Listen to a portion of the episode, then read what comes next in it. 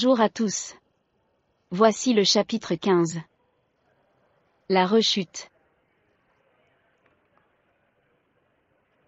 La journée avait commencé comme toutes les autres pour Matteo, mais une vague de panique soudaine le submergea sans avertissement. Il sentit son cœur s'emballer, sa respiration devenir erratique, et une intense sensation de suffocation l'envahir. La réalité se brouilla devant ses yeux, et il se retrouva brusquement plongé dans l'autre dimension, celle qu'il avait cru laisser derrière lui. Les couleurs vives et joyeuses de la vie quotidienne s'estompèrent, laissèrent place à un monde sombre et déformé. Les ombres dansantes semblaient se rapprocher de lui, comme des créatures maléfiques prêtes à le dévorer.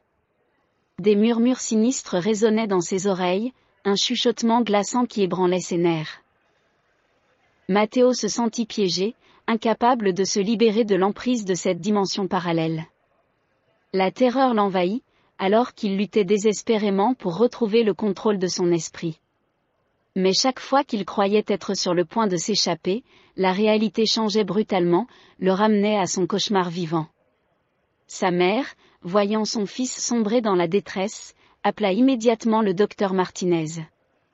Ensemble, ils arrivèrent rapidement au secours de Matteo, cherchèrent à le ramener à la réalité. Leur voix résonnait avec urgence, cherchait à pénétrer les profondeurs de sa conscience troublée. Matteo, écoute-moi. Tu es en sécurité. Tu n'es plus dans cette dimension, tu es ici avec nous, répétait le thérapeute d'une voix calme et rassurante. Respire profondément, concentre-toi sur ton souffle. Tu vas réussir à surmonter cela, je te le promets. Les mots du docteur Martinez étaient comme des bouées de sauvetage pour Matteo, l'aidaient à se raccrocher à la réalité. Il prit de grandes inspirations, s'efforça de calmer son esprit tourmenté. Peu à peu, les contours flous de l'autre dimension commencèrent à se dissiper, laissa place à la salle de thérapie. Sarah, présente aux côtés de sa belle-mère, serrait la main de Matteo avec une fermeté réconfortante. Je suis là, Matteo. Je suis là avec toi, quoi qu'il arrive, lui murmura-t-elle doucement. Sa voix était un phare dans l'obscurité, une source d'amour et de soutien inébranlable. Le thérapeute continua de guider Matteo à travers la crise, lui rappela qu'il était capable de surmonter les pires moments de terreur. Sa mère et Sarah formaient un front uni, déterminés à ramener Matteo à la réalité et à l'aider à retrouver sa stabilité émotionnelle. Finalement, après une lutte acharnée, Matteo revint pleinement à lui. Il se trouvait encore tremblant et épuré, mais il était de retour dans le présent, loin des abîmes de l'autre réalité les ténèbres se dissipèrent lentement, remplacées par la lueur rassurante des lampes du cabinet du thérapeute. Le docteur Martinez prit un moment pour observer Matteo, son visage plein de compassion et d'admiration. Tu as traversé une épreuve difficile, Matteo, mais tu t'es battu avec courage. Tu es plus fort que tu ne le crois, dit-il d'une voix apaisante. Matteo serra la main du thérapeute avec gratitude. Il se sentait vidé, mais aussi résolu à continuer son chemin vers la guérison.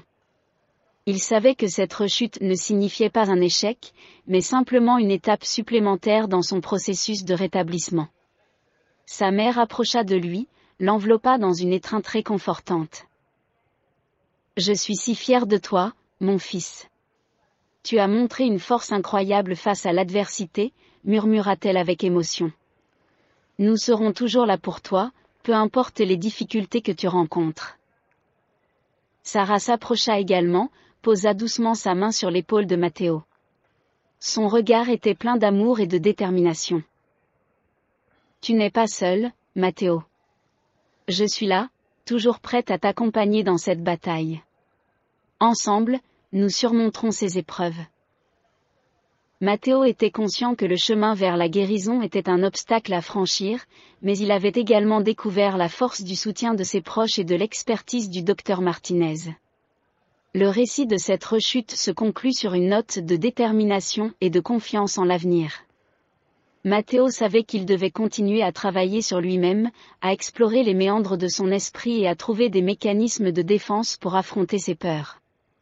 Avec l'amour inconditionnel de sa famille et de Sarah, ainsi que l'accompagnement bienveillant du thérapeute, il était déterminé à se reconstruire pas à pas. À suivre dans le chapitre 16, la révélation.